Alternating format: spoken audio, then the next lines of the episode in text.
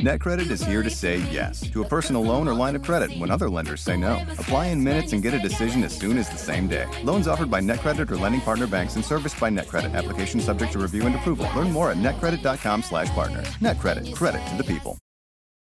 Top Thrill 2 is like no other course. Two 420-foot vertical speedways, three launches. All right, let's talk strategy. Copy that, driver. Go for maximum acceleration off the start. Measure that. You've got a short straightaway to push from 0 to 74 on the first vertical speedway. And what about the rollback? Rollback will set you up for an explosive reverse climb 420 feet in the sky so you reach 0 Gs in total weightlessness. 420 feet of straight-up speed. Let's get it. Top Thrill 2, the world's tallest and fastest triple-launch strata coaster. Get your tickets at cedarpoint.com.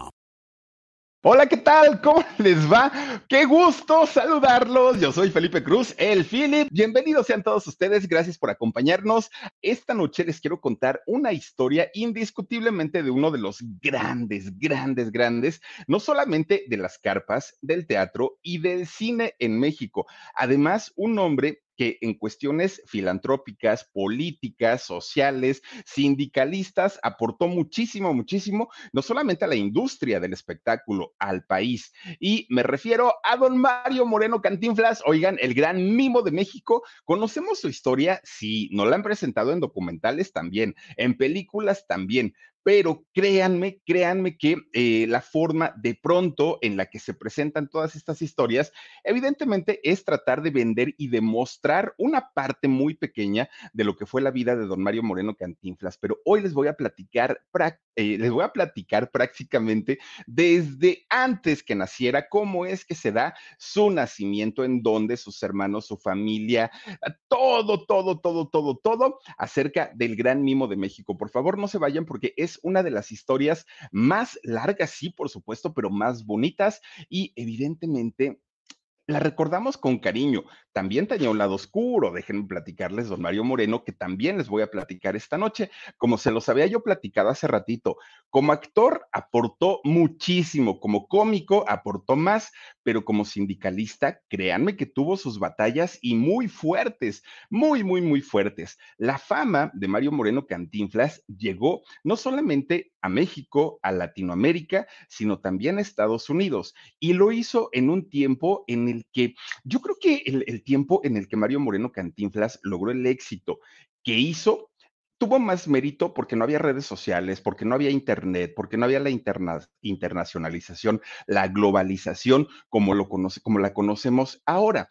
Entonces, haber de alguna manera logrado todo esto, indiscutiblemente se, se merece fanfarrias dobles. Pero claro, no todo en la vida de Mario Moreno Cantinflas fue bonito, fue padre. No, también tenía un lado oscuro y bastante, bastante oscuro, tan es así que afectó a la gente que lo rodeaban y a quien él mismo decía querer y decía amar.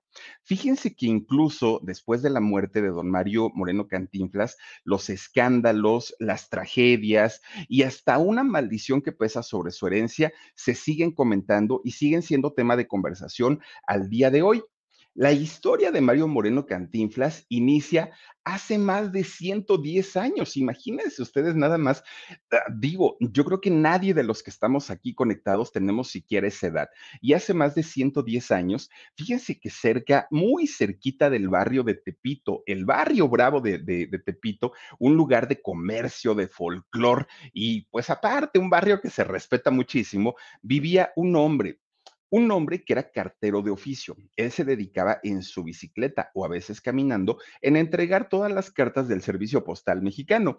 Don Pedro Moreno Esquivel, este hombre que además era muy trabajador, mucho, mucho, mucho, el señor cartero. Incluso hay una película, ¿no? De Mario Moreno llamado El señor cartero. Bueno, resulta que este hombre conoce Miren, el barrio Bravo de Tepito hace cuántos años con esos sombreros revolucionarios. Bueno, resulta que eh, este hombre, Pedro Moreno Esquivel, un día conoce a una chica que a, a, su parecer le, pues, le pareció encantadora, ¿no? Doña Soledad Reyes Guizar.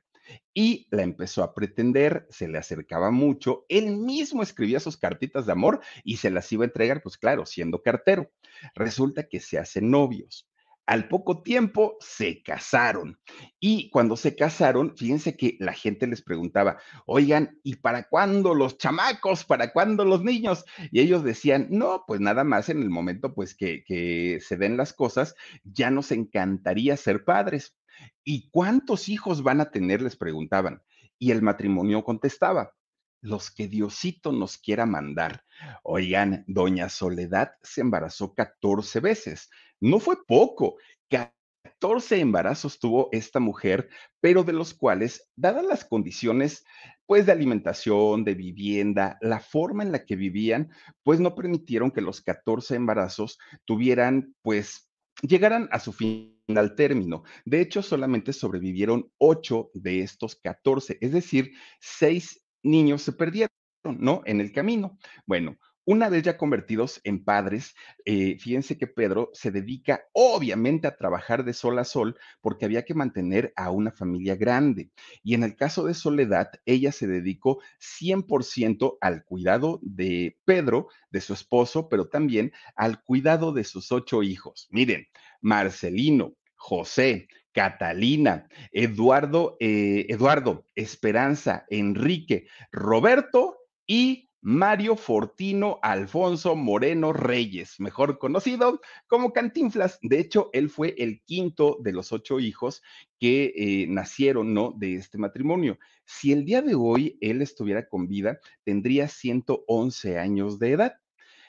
Bueno, ya no vive, don Mario Moreno Cantinflas, pero él en el momento que ve la luz y, que ve el, ahora sí que respira el aire por primera vez, él lo hace en una vecindad de allá de, muy cerquita del barrio de Tepito, pero era una vecindad bastante humilde, bastante pobre, y el señor eh, don Pedro, el cartero, ganaba muy poquito, mucho, muy poquito, y entonces tenía que trabajar muchísimo para poder medio darle lo necesario a toda la familia, porque tampoco es que lo pudiera hacer trataba, ¿no? Y entonces el señor, que además andaba en la calle todo el santo día, con el sol a cuestas, con hambre, cansado cuando tenía o que pedalear o tenía que caminar, era un hombre bastante difícil, que tenía un trato muy, muy, muy duro. Fíjense que su, su, personalidad de él era un hombre hosco, era un hombre hostil, era un hombre rudo, un hombre malhumorado todo el tiempo. O sea, cualquier cosita que le preguntaban,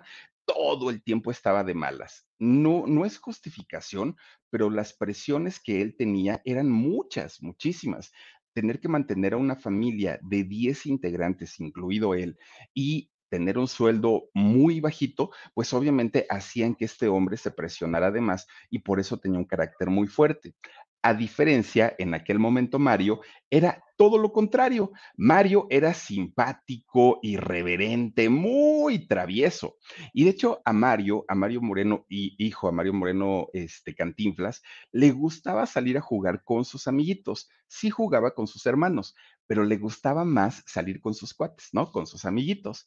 Y fíjense que la mayoría de los juegos que él jugaba en aquel momento era a soñar que él era un hombre rico, que era un hombre famoso, le encantaba torear, fíjense a, Mario, bueno, le encantaban los toros, entonces eh, soñaba que era un torero famoso, que era un hombre rico y que pues él le daba órdenes a todos los demás amiguitos, que pues a final de cuentas era un juego solamente pero su realidad era otra, totalmente distinto, porque sus papás no tenían para comer, no tenían para pagar la renta y tan es así que ellos tenían que mudarse constantemente de vecindad porque no lograban pagar la renta, los corrían, sacaban sus poquitos muebles y se iban a otra, a, otra casita, ¿no?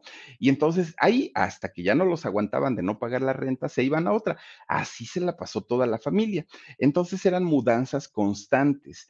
Eso implicaba que los niños, cuando ya empezaban a ir a la escuela, también cambiaran de escuela como cambiar de calcetines. Todavía nos acostumbraban a una cuando ya estaban en otra. Lo mismo podía ser una escuela pública que a veces por medio de una beca lograban entrar a una escuela católica, en fin, pero nunca tuvieron esa estabilidad los pobres muchachos.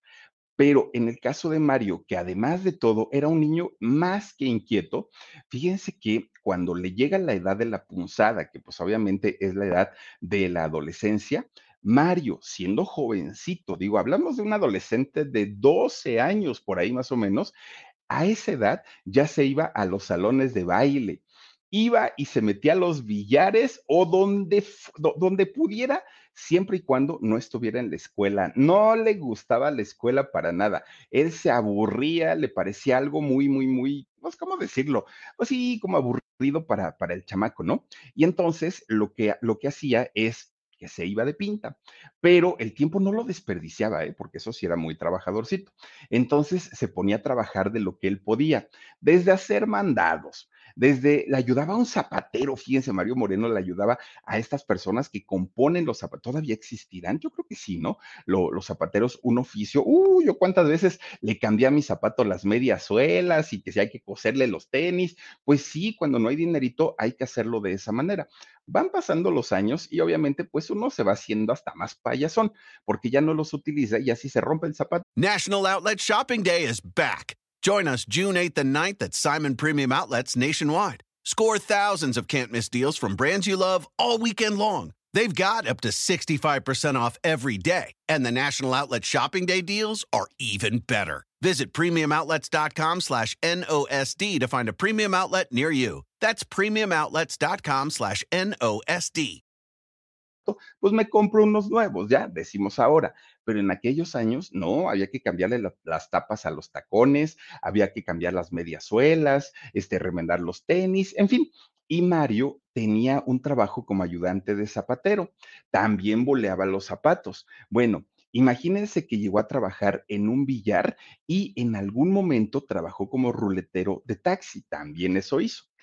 Pues como sea y como pudo, fíjense que Mario logró sacar su, escuela y se inscribió a la Universidad de Chapingo. La, la Universidad de Chapingo, para quienes no, no la ubican o, o, hace mucho no están en México, es una universidad especializada en el tema de la ganadería y la agricultura y se encuentra en el Estado de México por Texcoco, por ahí se encuentra. Bueno, pues Mario Moreno comienza a estudiar justamente eh, agricultura allá en la Universidad de Chapingo. Estuvo en realidad unos meses porque no le gustaba, él decía, esto no es lo mío, se aburrió, se salió de la Universidad de Chapingo y sus papás, y sobre todo su papá, que tenía un genio espantoso. El señor tenía un, carácter bastante, bastante fuerte, que creen, le acomodó una regañiza, pero regañiza, regañiza. En ese momento, Mario tenía 16 años. Entonces, lo que hizo, porque Mario también tenía su carácter, ¿eh? cuando lo hacían enojar, entonces, lo que hizo un día, agarró su maletita, bueno, sus bolsitas, porque ni siquiera era una maleta, y se fugó de su casa, se escapó y entonces a la mañana siguiente, la mamá y el papá, ¿y dónde está Mario? ¿Y a dónde se fue Mario? Pues quién sabe, nadie lo encontraba. ¿Dónde se metió este chamaco? Pues, ¿qué creen? Que Mario Moreno fue a las oficinas del ejército, al cuartel militar, y entonces se da de alta como soldado de infantería. ¿Cómo lo recibieron si tenía 16 años y para entrar al ejército se necesitan mínimo 18? Bueno, pues resulta que Mario Moreno engañó a la gente del ejército y les dijo, tengo 18 años. Y como era un, muchacho que en realidad sí aparentaba los 18 años, inmediatamente lo mandaron al batallón de Chihuahua. Fíjense, nada más hasta dónde mandaron a este chamaco. Lo mandan al batallón de Chihuahua. Ahí tuvo que obedecer órdenes y eran más estrictos que su papá todavía y no podía ni chistar ni decir nada. Y hay de él si lo hacía, porque donde rezongara o donde contestara feo, lo dejaban sin descanso, no un día, varios días, y esos días que él tenía de descanso los aprovechaba, porque estando allá en Chihuahua, fíjense que Mario iba mucho a las carpas, a, las carpas o a los teatros ambulantes. Iba muchísimo, le gustaba, pero aprovechaba también ese día que tenía de descanso para ligar muchachas. Mario no era un galanazo, nunca lo fue, pero si algo tenía era labia. Mario Moreno tenía una manera tan bonita de hablar que el físico a las mujeres era lo que menos les importaba, era la simpatía, ¿no? La manera en la que se acercaba tan, tan coqueto con las chicas que tenía mucho éxito. Y el día de descanso que tenía en el ejército era el único día que podía hacerlo. Entonces, obedecía o se quedaba sin descanso. Por eso es que, es que se empieza a ser muy, muy disciplinado en aquel momento. Bueno, pues resulta que Mario empieza a adquirir, ¿cómo, cómo, decirlo? Como técnicas de ligue.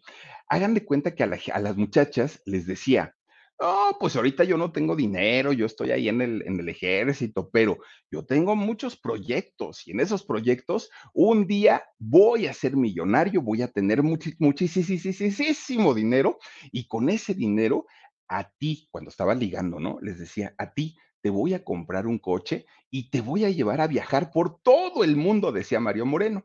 Bueno, pues obviamente las chicas enloquecían porque decían, habla con tanta seguridad que no lo dudo que algún día se convierta en un hombre millonario y, y me lleve a conocer el mundo. Y eso le servía para ligarse a las chamacas, ¿no? Él estaba feliz de la vida, feliz de la vida, porque todo le funcionaba, ya estaba en el ejército y aparte ligaba bastante bien. Mientras tanto, en el Distrito Federal, su papá estaba, pero miren, furioso era poco. El señor echaba chispas, pero estaba, echaba chispas. De repente, nunca falta la vecina chismosa que, ay, fue a decirle, don Peter, ¿qué le cuento? Fíjese que yo vi cuando su chamaco se fue a meter allá al cuartel, al cuartel con los militares y de ahí se lo llevaron en una camioneta, sepa Dios para dónde. Uy, pues don Peter bien enojado, bien enojado, porque luego, luego fue a ver al, al, comandante, ¿no? Fue a verlo, al militar, y le dijo, oiga, soy el papá de Mario Moreno, dígame usted si aquí se alistó mi hijo. Y entonces el comandante le dijo, sí, sí, sí, sí, claro, y lo mandamos a un batallón a Chihuahua, al estado de Chihuahua. Pues su papá le dijo, ¿sabe qué? Mi hijo es menor de edad y no puede andar en eso. ¿Cómo que es menor de edad si aquí nos vino a decir que ya tenía 18? Pues no le haga caso, porque tiene 16. Habla por teléfono, carta, quién sabe cómo le hizo este señor comandante, y mandaron a traer a Mario desde Chihuahua. Cuando llegó le han acomodado una regañiza al pobre chamaco por mentiroso, por, por imagínense nomás inventarle chismes al ejército, pero lo pusieron barrido y trapeado al pobre, lo sacaron, lo expulsaron del ejército. Pues ya estando en su casa, Mario, otra vez de regreso, ¿no? Mario estaba como, como león enjaulado, porque ya había probado la libertad, ya sabía lo que era vivirse en el yugo de sus papás, que estuvieran todo el tiempo ahí diciéndole lo que tenía que hacer. Entonces, para Mario era muy, muy feo de repente estar otra vez encerrado sin tener a dónde ir. Entonces él empieza a aprender box, que era aparte algo que, que le gustaba muchísimo, ¿no? El, box era algo que a él le fascinaba. Bueno, pues eh, aprendiendo él ahí, fíjense que su papá tampoco estaba de acuerdo con que se hiciera boxeador, que era lo siguiente que iba a hacer Mario. Entonces su papá decía, ¿qué hago para que este chamaco agarre el camino correcto? Porque un día me lo van a matar. Si no fue en el ejército, va a ser en un trancazo maldado que le den ahí en el box, porque era muy, muy violento para, para golpear Mario. Entonces el papá, que ya tenía años trabajando en el servicio postal mexicano, dijo, pues voy a ver si alguno de mis jefes le consiguen trabajo. Empieza a hablar, hablar, hablar, hablar, hablar, hasta que finalmente alguien le dijo, oye, ¿por qué no lo mandas a Veracruz, allá al servicio postal?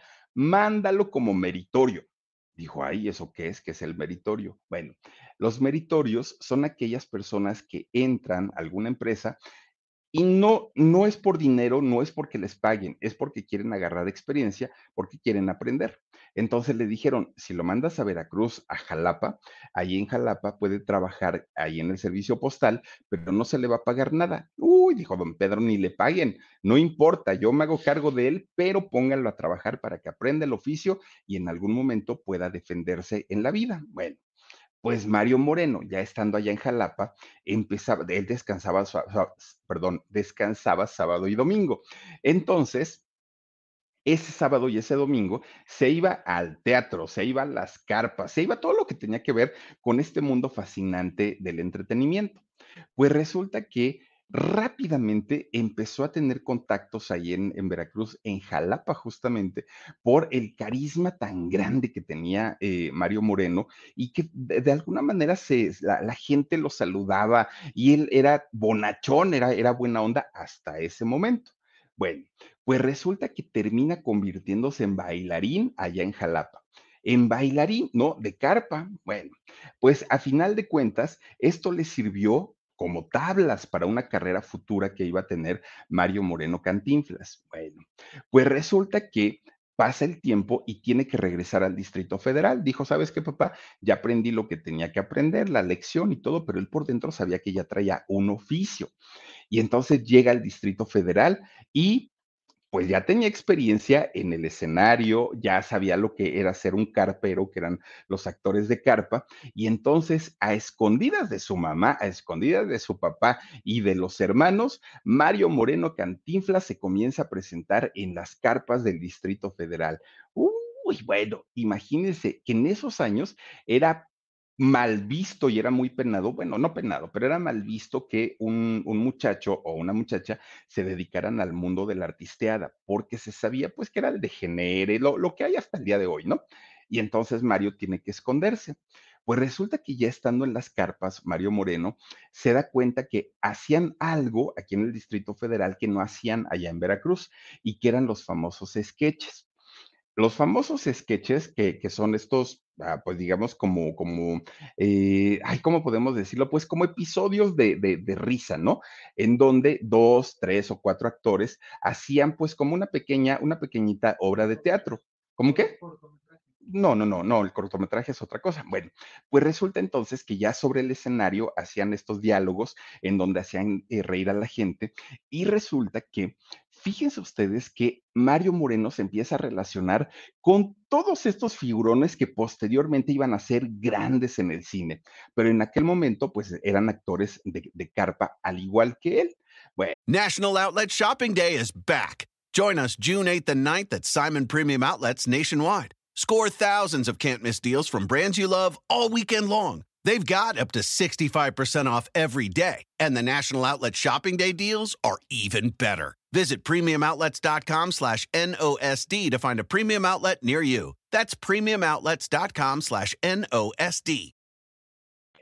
Pues resulta que estos hombres y, y mujeres también, porque las sabía, por algo se caracterizaban y era que no les gustaba seguir guiones. Ellos no, ellos improvisaban, ellos eran como más naturales y más espontáneos al momento pues de hacer su, sus sketches.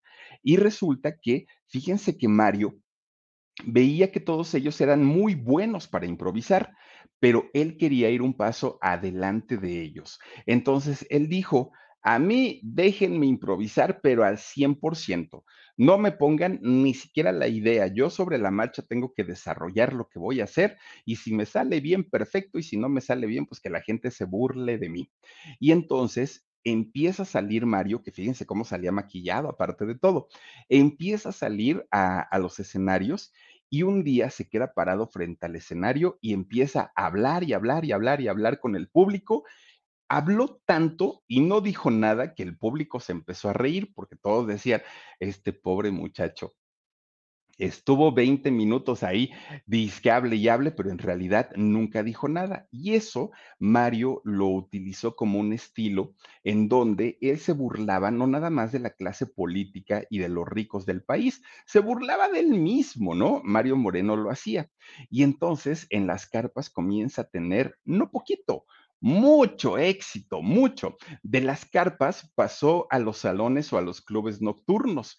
Ya era, iban a comenzar, de hecho, los años 30, cuando Mario empieza ya a trabajar en, en los centros nocturnos, que ya era cambiar el nivel o era cambiar el estatus, ¿no? De ser un, un, actor de teatro callejero a ser un actor ya en un establecimiento eh, bien hecho. Bueno, Mario Moreno en aquellos años salía con la cara pintada de negro bailaba Charleston, porque recordemos que él había iniciado como bailarín y ahora también se había convertido en acróbata, con su carita negra y así es como salía. Pues resulta que un día, fíjense que se, se, se representa, un día se presenta en una carpa, la carpa Ofelia. De repente, cuando está parado frente a todo el público, así que vio, aparte a toda la gente sentada esperando que hiciera Mario su número, le agarró el pánico escénico empieza Mario a sentir el nerviosismo, se le hace un nudo en la garganta, no pudo decir absolutamente nada y se le olvida lo, que iba a decir, su monólogo que lo tenía pues ya mentalizado, se le olvidó y entonces empieza a hablar puras incoherencias, puras, puras, puras incoherencias. Entonces, pues estas cosas que no tenían sentido sonaron tan chistoso que eh, la gente empezó con la rechifla, con los aplausos, con las risas, hasta que de repente alguien del público le gritó, ¿cuánto inflas? ¿No? ¿Por qué? Porque el inflar en aquellos años era el, mm, como, como ponerse borracho, pues, ¿no? O sea, ¿cuánto está chupando? Que ahora le decimos, ¿no? Ay, ¿cómo está chupando? Antes era como inflas. Entonces le empieza a gritar este espectador, ¿cuánto inflas? Así le decía, ¿no? Y, y Mario se queda así como sorprendido porque decía, si no estoy borracho, ¿por qué me está diciendo eso? En realidad era porque estaba diciendo tantas incoherencias que no sabía, pues, que era porque le estaban diciendo de esta manera. Esa es la versión de cuánto inflas, el cómo nace el, el, nombre o el apodo de Cantinflas.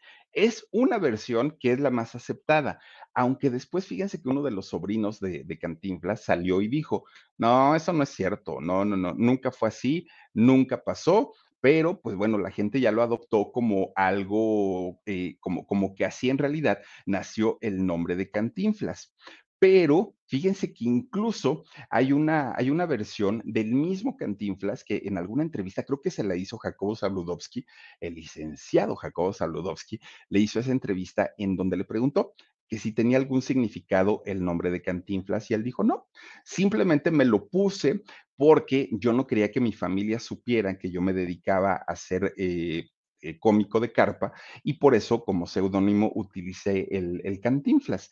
En aquel momento Mario Moreno no tenía ni la menor idea que ese nombre de Cantinflas se iba a convertir en un verbo, fíjense nada más lo que son las cosas, ¿no? El verbo cantinflear, que si lo buscan en el diccionario, pues es hablar mucho y no decir nada, que es como lo que hace el Philip, más o menos.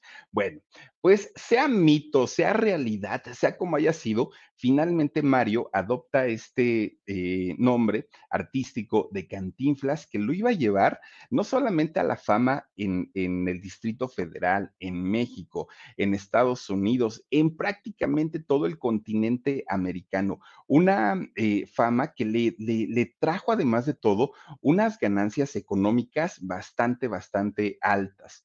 Bueno, pues resulta que, fíjense que Mario se convierte pues como en el peladito de barrio, ¿no?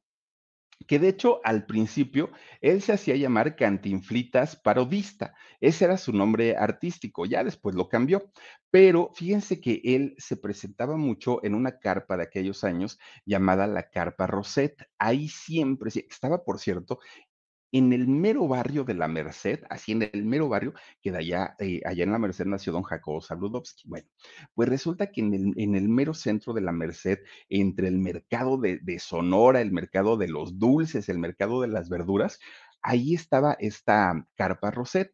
Y fíjense que ahí actuaba junto a una, una vedette de aquellos años que se, llama, eh, se llamaba Jolly Jolly. Jolly Jolly, una, una vedette muy guapa, muy, muy, muy bonita, fue la primerita, la primerita que le dijo a Mario Moreno, muchacho, yo veo en tu futuro un éxito enorme, enorme, vas a ser uno de los grandes de este país. Y Mario se rió porque dijo, ya me doy de santos con que tenga trabajo y le pueda dar a mi familia lo necesario, porque él había vivido con muchas carencias. Y esta mujer se le quedó viendo a Mario y entonces decía, muchacho, es que tienes un carisma como, como pocas personas. Y entonces fíjense que lo comienza a maquillar. Ella, Yoli Yoli, empieza a maquillar a Mario, lo viste con unos pantalones y se los ajusta por debajo de la cadera. Y entonces le pone una camiseta larga de color blanco con solamente tres botones. Bueno, el pantalón se lo ciñe con un, con un lazo, con un mecate, ¿no? El famoso cinturón de lazo. Le pone su, su sombrerito muy, muy coquetón y el paliacate y un pedazo de trapo que decía Mario que era su gabardina. Fue Yoli Yoli quien le hace pues todo este atuendo sin saberlo, así estaba naciendo el mito. Ahí estaba naciendo Mario Moreno Cantinflas, que por cierto, fíjense que en aquellos años había un, personaje bueno, no era un personaje, era una persona, don José de Jesús Acosta. ¿Quién era don José de Jesús Acosta? Don José de Jesús Acosta era un caricaturista del periódico El Universal y este hombre había sacado un, eh, ¿cómo podemos decirlo? Un cómic, por decirlo algo, en donde venía, a ver si le encuentras, Omar, un personaje que se hacía llamar el Chupamirto. Y el Chupamirto, fíjense, ahorita, si lo logra encontrar, Omar, ustedes van a decir quién le copió a quién, quién se inspiró en quién. Miren, ese era el Chupamirto en aquellos años. Ustedes dirán, bueno, ahí lo tienen al famoso Chupamirto. Bueno, pues resulta que eh, esta eh, Yoli Yoli hace todo, todo esto en la persona física de Mario Moreno Cantinflas. Y además, Mario había escuchado a otro personaje de aquella época que era el famoso Golito. El Golito era otro actor de carpa también que trabajaba en el Salón Rojo, otra carpa muy importante de aquellos años. Y fíjense que él era el que hablaba y hablaba y hablaba y no decía nada. Pero Mario Moreno hizo una contribución muy grande al estilo de este hombre llamado Golito, porque Mario refinó totalmente ese estilo, lo hizo, pues digamos, muy al estilo propio de Mario Moreno Cantinflas y ese estilo lo hizo también lo corrigió también, que a final de cuentas lo dio a conocer en prácticamente todo, todo, todo el mundo. Allá poco ese es el golito, este, mi querido Mar. Miren nomás, ¿eh? ya la encontró el bueno Marcito, gracias. Bueno, pues resulta que para inicios de, de, los años 30, de la década de los 30, Mario Moreno era el número uno en las carpas. Él era el que hacía reír, él era el taquillero. Si estaba Mario Moreno en la taquilla, se vendían todos los boletos. Él y don Jesús Medel, fíjense, eran los grandes, grandes, grandes en aquel momento. Pues resulta que un día lo invitan a trabajar a un famoso salón. Uy, miren nada más, don Mario, qué chulada. Un día lo invitan a trabajar a Mario Moreno en un salón llamado La Valentina. La Valentina estaba en la zona de Tacuba, en el norte de la Ciudad de México. Allá estaba, que de hecho Tacuba es una de las avenidas más antiguas de la, de, de la Ciudad de México.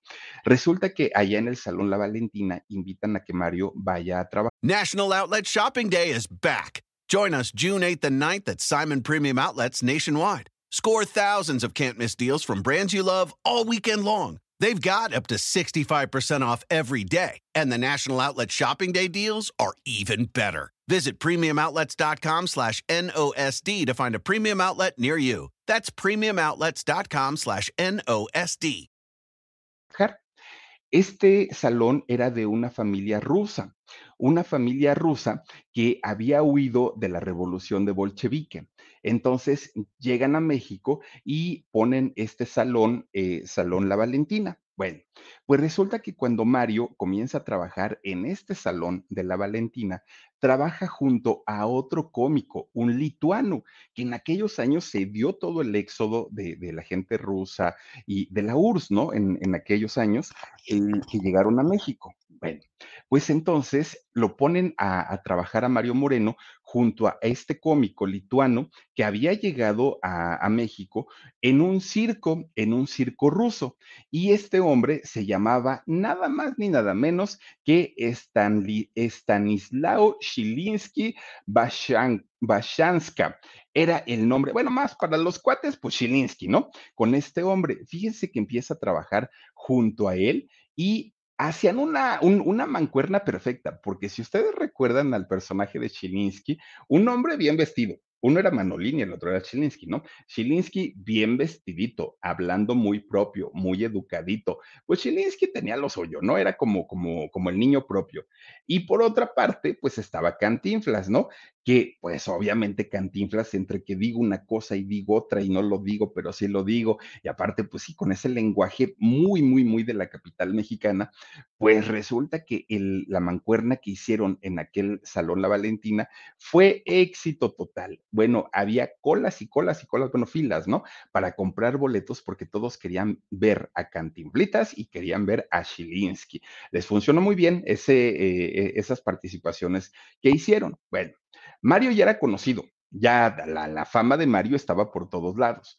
menos en su casa, porque sus papás y sus hermanos ignoraban que vivían con el mimo de México, ignoraban que su hijo era tan famoso, no tenían ni la menor idea, ¿no? Hasta que un día, fíjense nada más, le dicen a su mamá, Oiga, fíjese que ahí en la Valentina hay unos muchachos, ay, son re buenos, hacen reír muchísimo, se la va a pasar usted muy bien y mire, usted que ha trabajado toda la vida, que nunca se ha dado un gustito, vaya a verlos, son bien buenos. Pues ahí tienen que la doña va, ¿no? Compra su boletito y entra a la Valentina. Justamente cuando Mario iba a salir a hacer su, su numerito, ve entre el público que ahí está sentada su mamá. Híjole, bueno, Mario se puso de mil colores. Dijo, no puede ser. Entonces se puso más maquillaje del que normalmente usaba, su sombrerito se lo acomodó más, tapándole un poquito más la cara y a final de cuentas, pues con, con esta, este estilo tan propio que tenía de hablar, la señora no se dio cuenta. Termina la función, la señora se va a su casa, Mario se lava la cara y al rato ya la alcanzó por allá.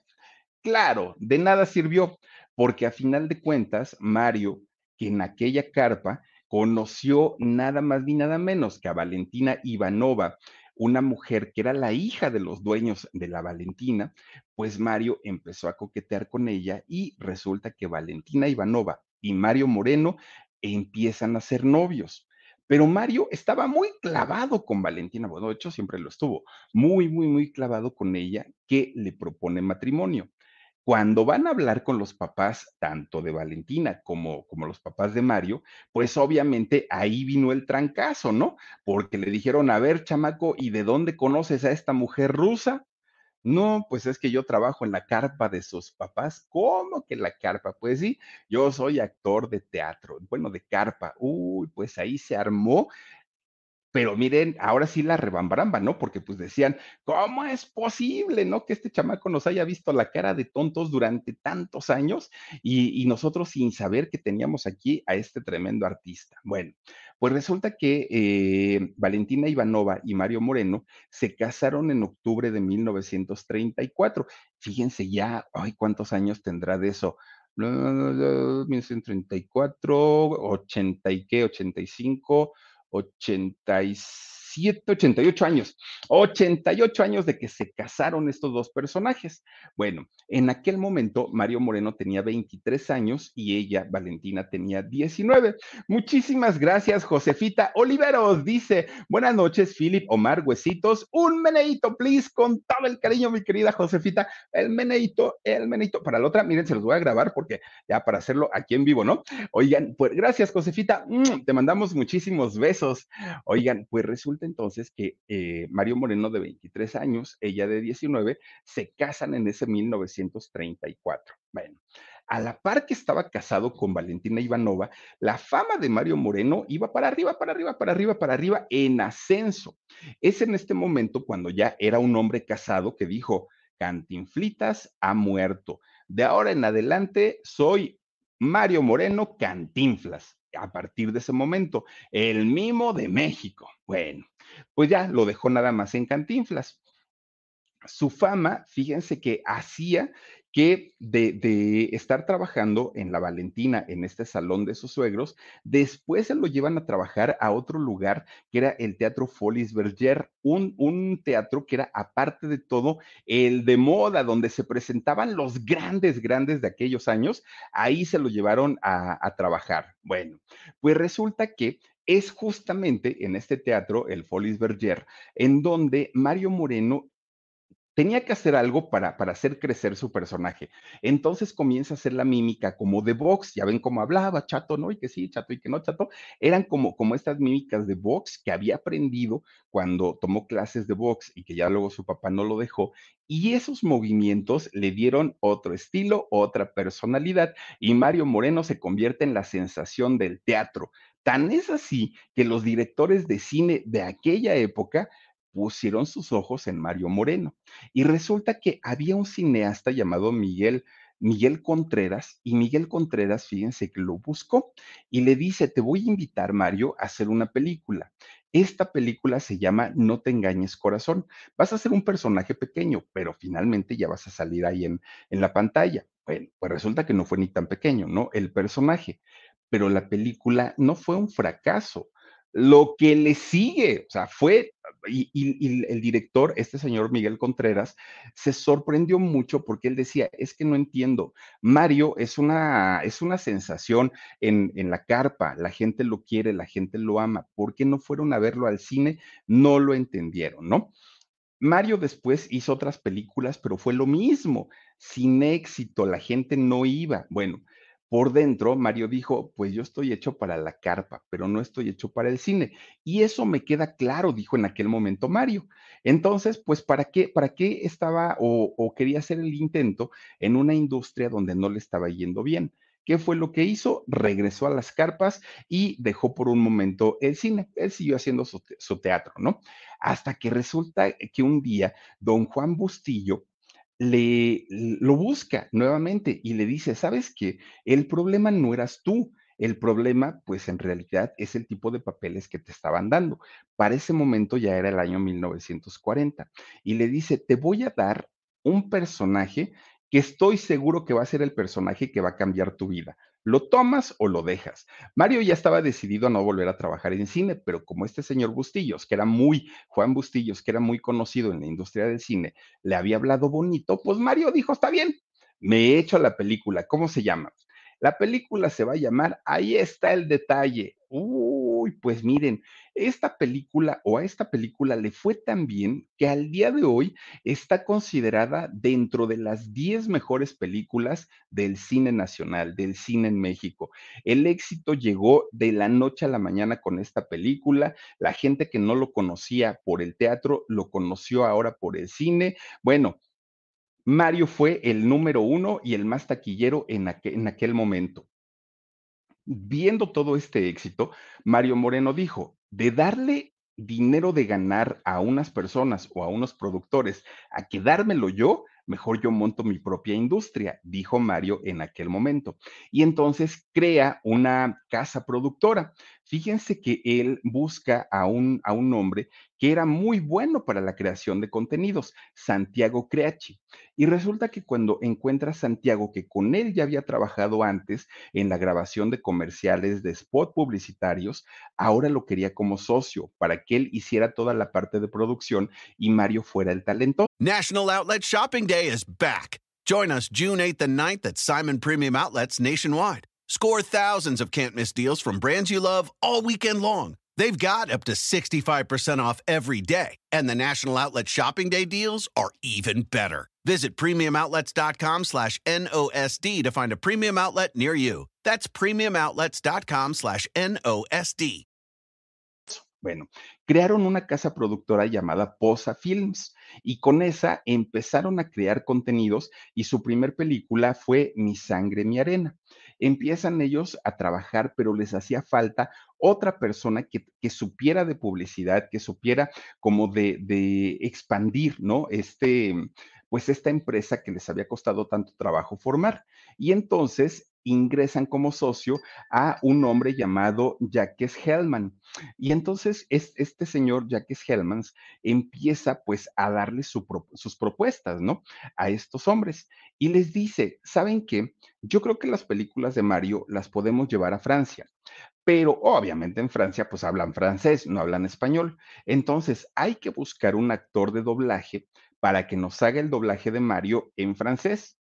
Y entonces, pues dijeron ellos, no, no, no, no. El chiste de Mario, pues obviamente son sus improvisaciones, es esa, pues esa característica que tiene de ser impulsivo, de, de, de ser como, como muy buen improvisador. Entonces, pues no, hacerlo así no. Empiezan a salir de pleito, de pleito, de pleito, hasta que finalmente, fíjense que Jacques Hellman es el que eh, sale, ¿no? Él es el que se fue. Y entonces, no es cierto, perdóname, es Creachi. Creachi es el que, el que se fue, el que deja esta sociedad, porque dijo, pues saben qué, a mí no me conviene porque yo quiero que Mario se vaya mundialmente o internacionalmente tal como es con el personaje íntegro y este señor, pues ya que quiere que, que, que metan un doblaje. Entonces, eso no va así. La película, pues, pues perdón, la película, la mm, eh, casa productora truena, bueno, truena porque se va uno de los socios que era el socio más importante. Pues resulta que con todo y todo, la fama de Mario poco a poquito empieza a escalar, pero empieza a escalar a niveles internacionales. Para aquellos años hizo por ahí películas como Romeo y Julieta, Un día con el diablo, El super sabio, A volar joven, hizo cantidad y todas con su casa productora, ¿eh? que en aquellos años eran películas en blanco y negro, además de todo. Bueno, porque ya después obviamente su compañía, como muchas otras, migraron al cine de color, ¿no? Ya eso ya fue después. Que películas en color, pues hizo El Patrullero 777, El Bolero de Raquel, hizo El Padrecito. Bueno, son muchas, ¿no? las películas que hizo Mario Moreno también en eh, color. Pues resulta que les, les había ido tan bien, pero también en aquellos años, que Mario Moreno, junto con, con su socio, crean una de las series, que ya fue por ahí de, de, los años 70, crean una de las series animadas, para mi gusto, de las más bonitas que se han hecho en México. Eh, ¿cómo, ¿cómo, se llamaba? Cantinflas Show. ¿Se acuerdan de este personaje de caricatura donde salía Cantinflas en un globo aerostático y se iba a viajar por el tiempo y por el mundo? Y gracias a él, quienes éramos niños en aquellos años, conocimos a pintores, conocimos a escultores, conocimos a músicos porque este concepto de Cantinflas Show era un concepto educativo algo que contribuyó obviamente a la educación en aquellos años de muchos setenteros, ¿no? De muchos eh, que nacimos durante los años 70. Entonces, esta empresa de Cantinflas empieza a crecer y se empieza a expandir de una manera tremenda, tremenda. Cantinflas se convierte en uno de los actores o de los artistas más influyentes y no solamente en México, en muchos países y no solamente de habla en español, en muchos países incluso con otros idiomas, como lo es Estados Unidos. Tan es así que se lo llevan a trabajar a Hollywood y allá, allá hizo la vuelta al mundo en 80 días, se ganó un globo de oro con, con esta eh, película y con eso su fama de Mario, bueno, ya se fue prácticamente al cielo. Tan es así, fíjense nada más, un Charles Chaplin, ¿no? Bueno, la eminencia de Charles Chaplin se llegó a declarar admirador, fan de Mario Moreno Cantinflas.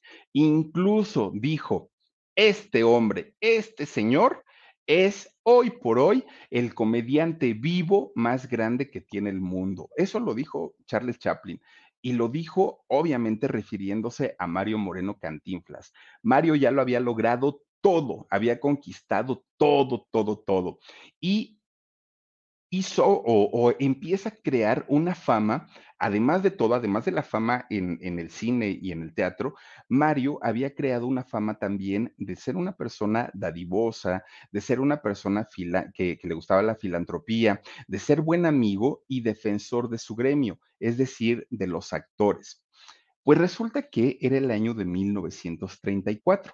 Mario ya era una estrella, Mario ya estaba pues en niveles bastante, bastante altos y no solamente en el cine, también en el teatro.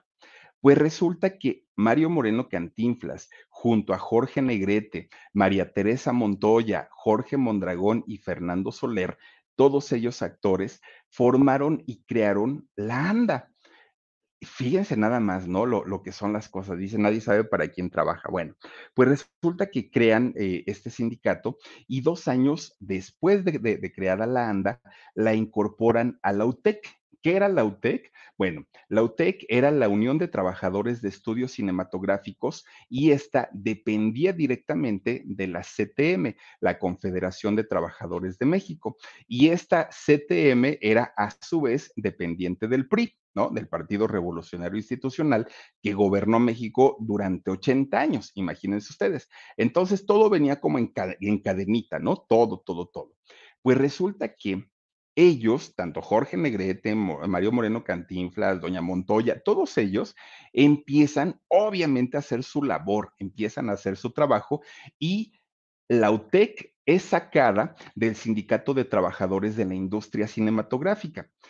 La sacaron y esta, eh, esta, la UTEC dependía de la CTM y pues obviamente del PRI. Bueno, pues resulta que la integran a, a, la UTEC, la integran al Sindicato de Trabajadores de la Producción Cinematográfica de la República Mexicana, que fue creada por Jorge Negrete y don Gabriel Figueroa, este fotógrafo tan importante también de la época de oro del cine mexicano. Esto enojó muchísimo, muchísimo al eterno Fidel, Fidel Castro, ¿eh? No, Fidel Velázquez. ¿Se acuerdan ustedes de don Fidel Velázquez, este señor ya muy grande, que era el líder sindical por excelencia y que manejaba todo lo que tenía que ver con los sindicatos? Bueno, pues Fidel Velázquez se enojó muchísimo y se opuso a la creación de la ANDA y a su sindicato.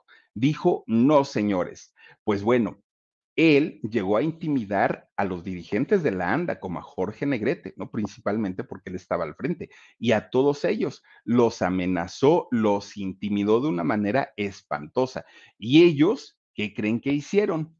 Se defendieron pero no se defendieron nada más así como que, ay, pues, pues, no, no, no nos hagan nada. No, ¿qué creen? Agarraron las armas, armas de fuego, y se fueron a, a, los estudios Churubusco, que están ubicados en la calzada de Tlalpan de la Ciudad de México, y con armas de fuego defendieron la creación de su sindicato. Se fueron a huelga, además de todo, y dijeron, si el gobierno no nos da un reconocimiento oficial a nuestro sindicato, nos vamos a huelga permanente. Así es que ustedes saben a lo que le están tirando. Bueno, pues finalmente llegan a un acuerdo. Las casas productoras, las empresas cinematográficas, todos tuvieron que llegar a un acuerdo. ¿Para qué?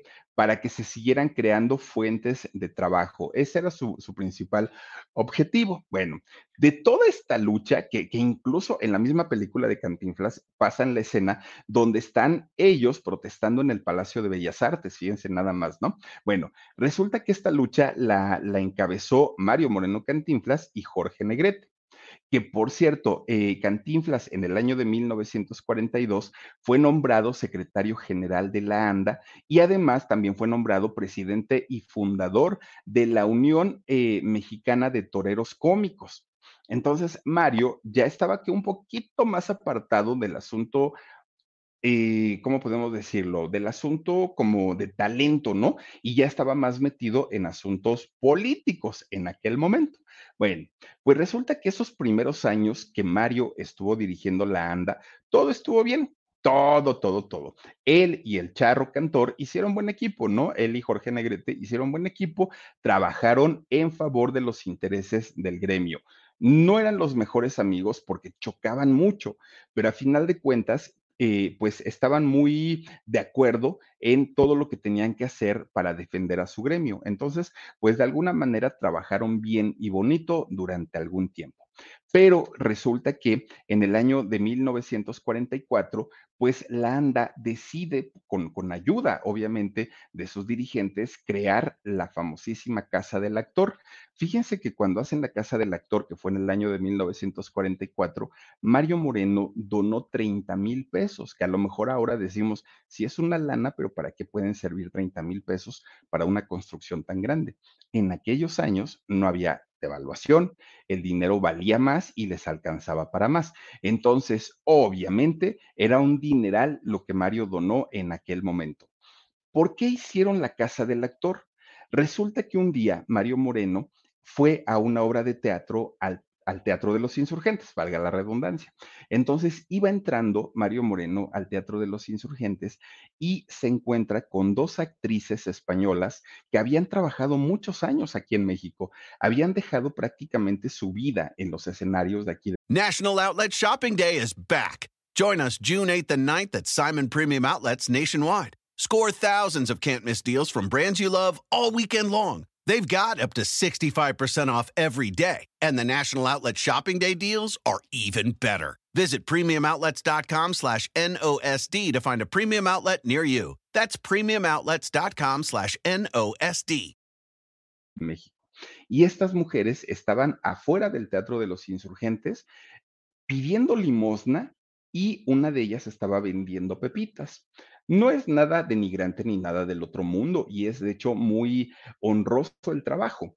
Pero para mujeres que habían trabajado toda su vida, Mario Moreno dijo, no es justo que personas que trabajaron y que entregaron su vida al entretenimiento ya de viejitos terminan en la calle.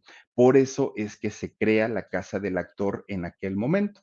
Bueno, Cantinflas ya se había ganado el cariño de la gente porque se sabía todo lo que él estaba haciendo en favor, claro, de, sus compañeros. Bueno, pues sí, la gente estaba a favor de Mario, pero digamos que sus compañeros, sobre todo los que trabajaban en sus películas o en sus proyectos, pues no lo bajaban de que don Mario era explosivo, era grosero, era contestón, era pedante, era muy callado cuando le preguntaban algo, el señor no contestaba, era reservado. Bueno, lo único que hablaban a su favor de Mario, sus compañeros, es que era un hombre muy culto. Eso sí decían, mis respetos para Mario Moreno, porque de qué es culto, es culto indiscutiblemente.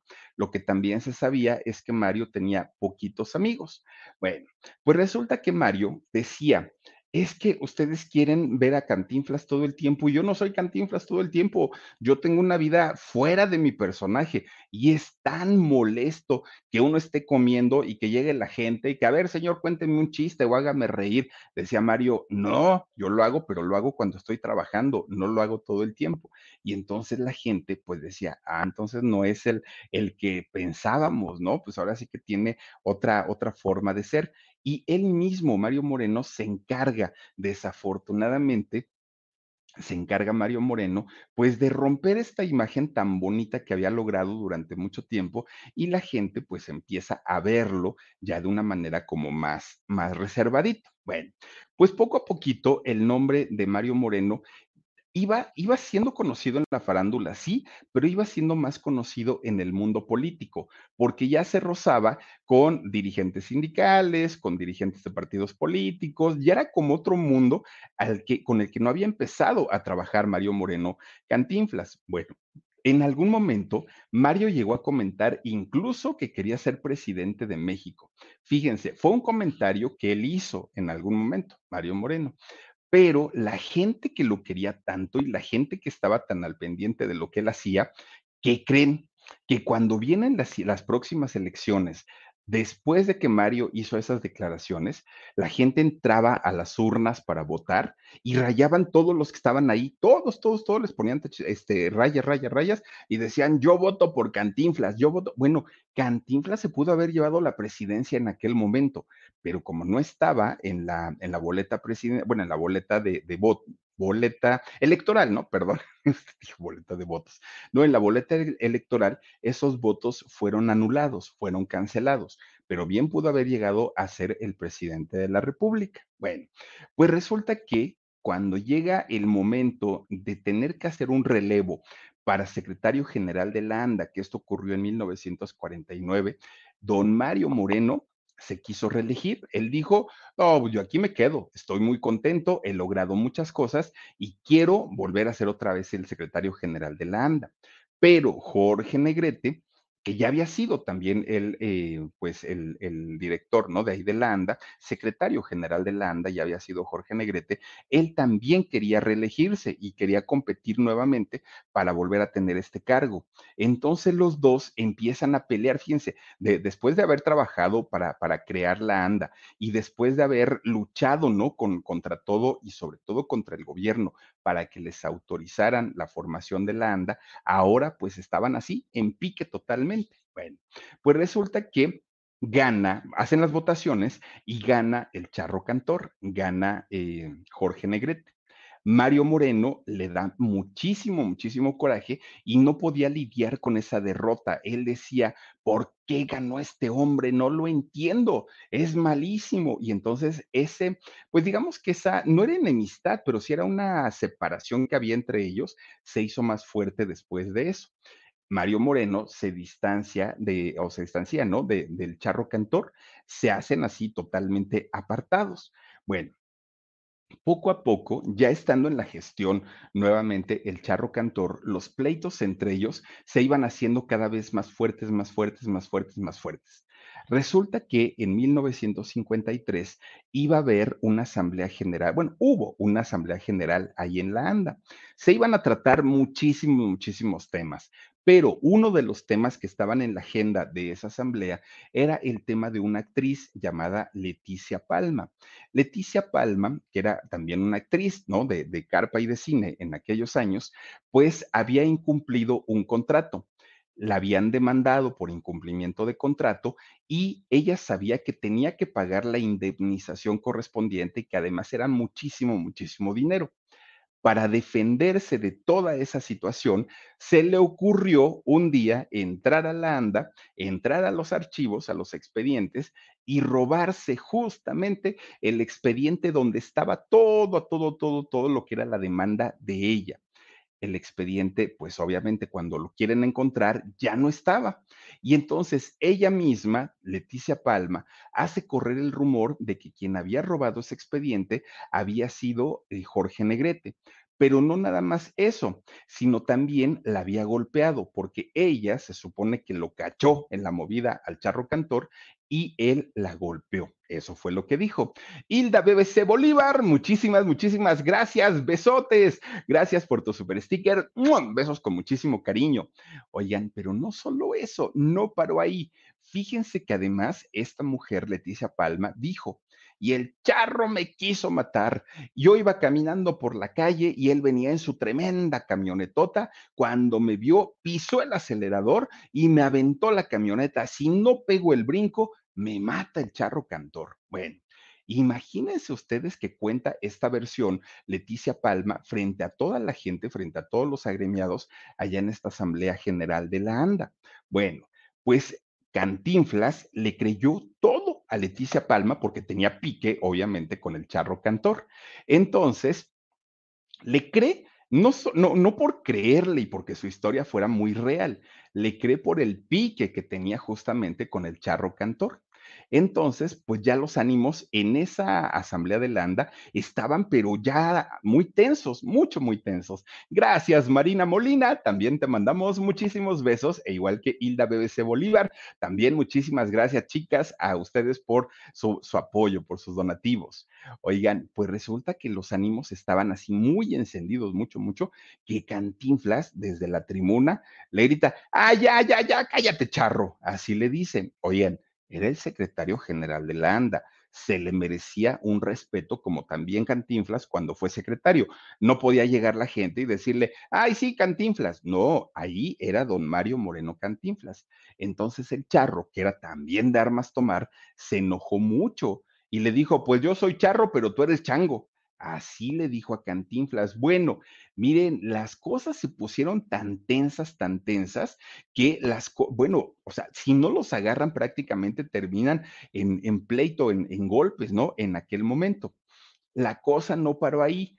Todavía Mario Moreno, fíjense que le eh, hace una acusación a Jorge Negrete por un desfalco, un desfalco a la ANDA por un millón de pesos. De aquellos años era una fortuna. Bueno, pues total, resulta que todo esto había sido invento de Leticia Palma. No hubo el tal desfalco, no hubo el tal robo del expediente, todo era nada más como distraer la atención para que ella quedara limpia y para que no se le cobrara la indemnización por aquel incumplimiento de contrato. Bueno, pues dadas las circunstancias, la, mm, asociación decide expulsar del sindicato a Leticia Palma. Dicen, ¿saben qué? Que ella se vaya, por favor. Esto lo propuso José Elías Moreno, padre. Entonces, eh, todos votaron que sí, que Leticia saliera de la, de la asociación, porque finalmente ya había ocasionado muchísimos, muchísimos problemas. Cantinflas se da cuenta que la había regado, dijo, ay Dios mío, ¿cómo, cómo fue que le creí a esta mujer? Pues ya ni modo, ¿no? nada más lo había utilizado. Y finalmente Cantinflas, pues dijo, uy, pues, pues ya quedé mal, pero ¿qué hago? Pero el millón de pesos sí te lo robaste, charro cantor, y eso no se vale porque era dinero de los compañeros y todo. Bueno, él se mantuvo, Cantinflas, en esta versión que Jorge había robado ese millón de pesos de repente se sube a la tribuna el contador de la ANDA. Y entonces él dijo, a ver, señores, yo soy el contador, el que lleva todas las cuentas del dinero que entra y que sale de la ANDA. Y no, el charro cantor don Jorge Negrete no ha robado ni cinco centavos. Sí hay un faltante de un millón de pesos, pero resulta que el señor, lejos de ser un ratero, es un caballero. ¿Qué sucedió? Que hace algún tiempo vinieron tres agremiados de este sindicato a solicitar un préstamo, que este préstamo sumado de las tres personas que vinieron dan un millón de pesos pero Jorge Negrete no quiso exponer sus nombres aquí en la ANDA, porque son personas muy famosas, son personas muy conocidas, y él no quiso exponerlas. Y entonces Cantinflas, pero ¿quiénes son? Porque si no dices nombres, no te creemos. Bueno, pues total, resulta que uno de ellos, de los hombres que habían pedido dinero, había sido don Germán Valdés Tintán, estaba pasando por una etapa económica muy complicada. Otra había sido la actriz guapísima, doña María Antonieta Pons, también muy conocida y que se sabía que, se, que tenía su buen dinerito. Pero el tercero había sido nada más ni menos que don Pedrito Infante. Y entonces don Jorge Negrete no quiso exponer esos nombres y por eso no había dicho nada. Pero ese dinero tuvo que ser regresado a la ANDA, pero no fue tomado por Jorge Negrete.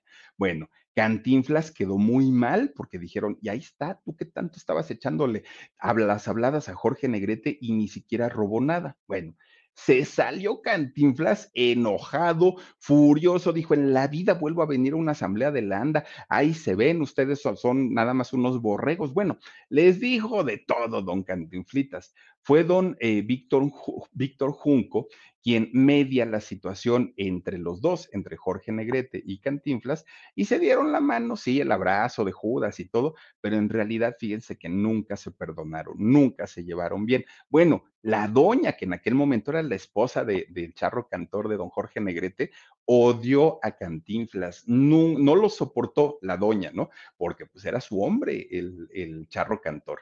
Entonces, nunca, nunca, nunca le perdonó a Cantinflas, pues haber acusado a su esposo de robo y, pues de tantas cosas. Digo, Finalmente, tampoco es que Jorge Negrete pues haya vivido tantos años. Ese mismo año de 1953, de hecho en diciembre, Jorge Negrete pierde la vida, muere. Y entonces pues Cantinflas ya no se le olvidó pues prácticamente lo que había pasado en aquel momento. Pues miren, Cantinflas sabía que él era muy bueno y solo aceptaba eh, su trabajo como el mejor. Cantinflas no podía soportar que hubiera otro cómico mejor que él. Él decía, yo soy el mejorcito que hay. Y tan es así que uno de los personajes con quien también tuvo pique fue con Tintán. Aparentemente su, su relación era muy buena, aparentemente se saludaban, pero pues ninguno de los dos se soportaba. Tintán por su lado, él decía ser el mejor, Cantinflas por su lado decía ser el mejor. Fíjense, se llevaban tan mal que un día eh, este Tintán tenía a, su novia, después la madre de su hija, ¿no? Rosalía Julián. Resulta que Tintán estaba enamoradísimo en aquel momento de Rosalía, la mamá de su hija Rosalía. Y resulta que eh, Rosalía hizo un viaje en avión y en ese mismo avión se sube Mario Moreno Cantinflas. Entonces, pues había lugares como, como vacíos, como desocupados. Y cuando Cantinflas se sube al avión, ve que en uno de los asientos está esta mujer, Rosalía Julián, muy guapa.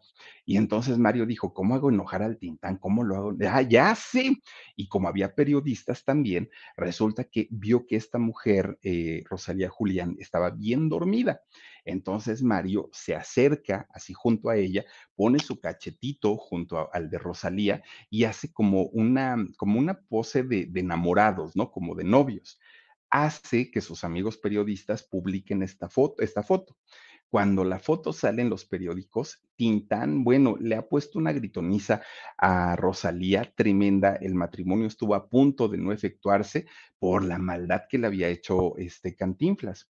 Ya después, pues hasta después de mucho tiempo, Cantinflas, pues fue y le dijo, ay, no, era una broma, no, no, no, mira, nada más lo hicimos como de cuates, pero en realidad ya le explica todo lo que pasó pues Tintán dijo, ay, qué chistoso eres, amigo, ja, ja, ja, mira nada más, no, casi me cuesta mi matrimonio, pero pues ya qué bueno que me lo aclaraste. Y Rosalía lo perdonó a Tintán, pero nunca, nunca, nunca en la vida pudieron llevarse bien, siempre tuvieron muchos, muchos, muchos problemas, ¿no? Porque en, en, aquel, en aquellos años, Tintán acusó a Rosalía de haber cometido o de haberse, haberle sido infiel con justamente con, con Cantinflas. Bueno, pues resulta que ya, a final de cuentas, pues son, son, digamos, los pleitos que llegó a tener en aquel momento justamente Mario Moreno Cantinflas, pero uno de los rumores más grandes que le, que le, han rodeado y que han rodeado su vida a lo largo de todos estos años, incluso hasta el día de hoy,